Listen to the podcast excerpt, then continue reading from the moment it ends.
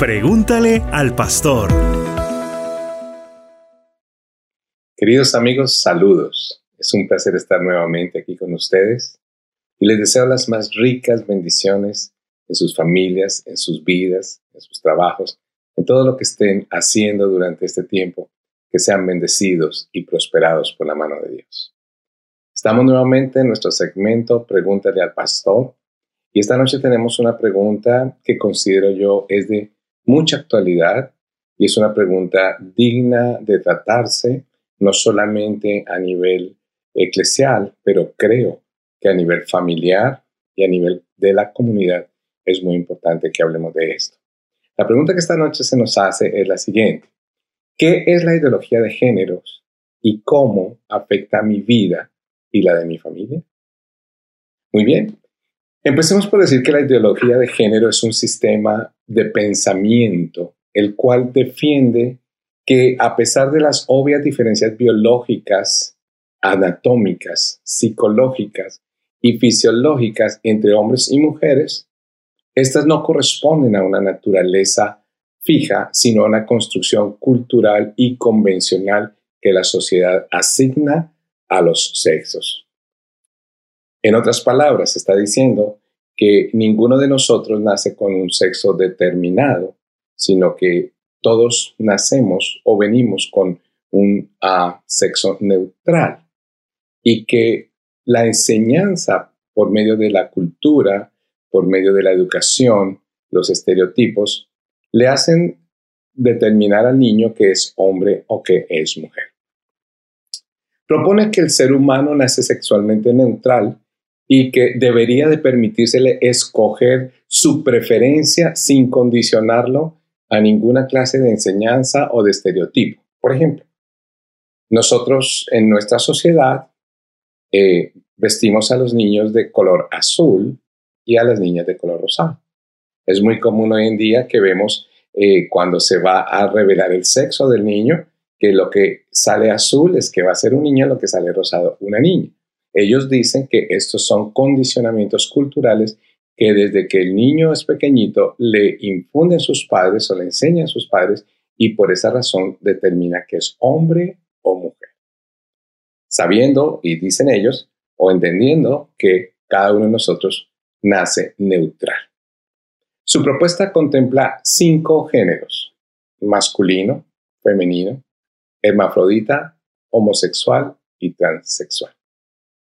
Proponen también que la familia tal como la conocemos, padre, madre e hijos, debe de reconstruirse y aceptar como familia a cualquier agrupación humana que pueda existir. Proponen liberar a la mujer de la maternidad y el camino para conseguirlo es, son los anticonceptivos o el aborto.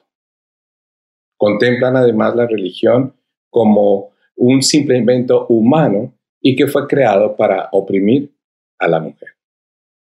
Como es de suponerse, estas y muchos más puntos que tienen eh, la eh, teoría o, la ideología de género, como es de suponerse, a muchos grupos les conviene, a muchos grupos les conviene trabajar con todas sus fuerzas para que estas propuestas, estas ideologías, esta filosofía sea aceptada.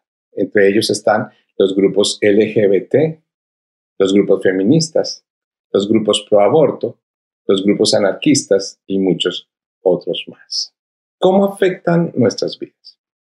Lo primero que habría que decir es que la ideología de género no podría progresar, no podría diseminarse, no podría alcanzar sus objetivos si no existe un Estado que la apoye y genere leyes que afecten a nuestra familia, a la sociedad, a la iglesia, a las instituciones privadas pero que promuevan totalmente la ideología de géneros. Los estados han empezado a legislar, las naciones, los legisladores en los pueblos han empezado a legislar a favor de la ideología de géneros. Como ejemplo, tendríamos el hecho de que los negocios, escuelas y todo edificio público termine con el concepto de baños para hombres y mujeres, haciendo un solo baño donde cualquier persona, como se sienta, puede entrar a esos baños. De tal manera que un hombre de 40 años que se siente mujer puede entrar al baño donde está una niña de 8 o 7 años y es totalmente legal, es legislado y aprobado. En Canadá, por ejemplo, una persona que se dirija a un hombre que se siente mujer con la palabra él o el pronombre él puede ser llevado a la cárcel hasta por seis meses y multado en cuestiones económicas. En algunos países de Europa quieren quitar todo campo deportivo que muestre una predilección por un sexo, como el caso del fútbol soccer, argumentando que ese espacio debe ser usado con fines inclusivos, quiere decir con fines en donde todos puedan participar. Un clérigo que se rehúse, este es otro caso, a casar a una pareja de hombre-hombre o mujer-mujer, sería sancionado con multas, pérdida de su licencia y en casos extremos yendo a la cárcel. Como creyentes, entonces, ¿en dónde estamos? ¿Qué es lo que nosotros debemos hacer? ¿Qué es lo que la iglesia de Cristo necesita hacer en este momento? En primer lugar, nosotros debemos de creer y aceptar el diseño original de Dios para la familia y el matrimonio que Él hizo entre hombre y mujer, creyendo en nuestro corazón que es perfecto y que debemos defenderlo con sabiduría y amor pero con firmeza ante aquellos que no lo entienden. Dice su palabra, la palabra de Dios, y creó Dios al hombre a su imagen y semejanza. Los creó hombre y mujer.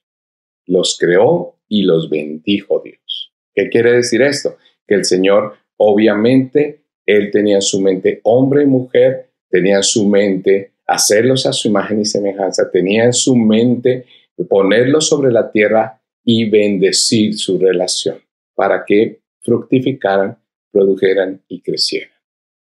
En segundo lugar, debemos enseñar a nuestros hijos desde muy pequeños la palabra de Dios y debemos de enseñarles que van a ser expuestos a filosofías y ideologías como estas en sus lugares de estudio, de trabajo, en los lugares donde ellos van a frecuentar públicamente. Es muy clara la escritura cuando dice, instruye al niño en su camino y aun cuando fuere viejo, no se apartará de él. ¿Qué más puede hacer la iglesia? Orar por legisladores temerosos de Dios. Porque cuando la escritura nos enseña que cuando los justos gobiernan, el pueblo se alegra. Mas cuando domina o gobierna el impío, el pueblo gime. Y eso es lo que estamos viendo en las naciones que hay una necesidad de gobernantes justos, temerosos de Dios, que puedan ellos mismos eh, eh, dar eh, leyes o proponer leyes que tienen a Dios como centro de su pensamiento.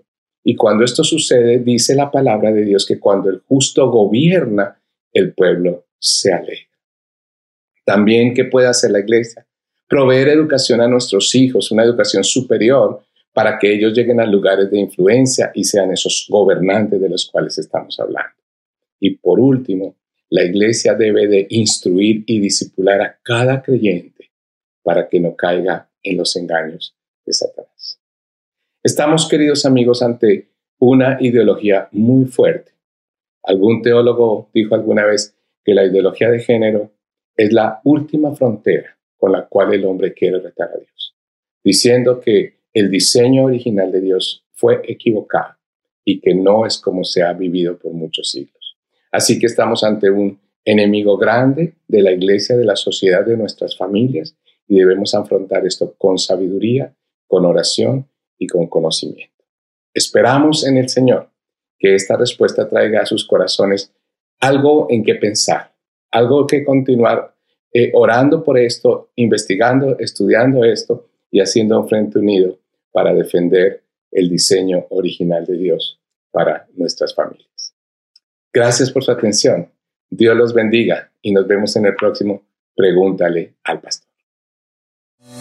Esto es Pregúntale al Pastor. Envíanos tus preguntas vía WhatsApp al más 1-682-551-8358.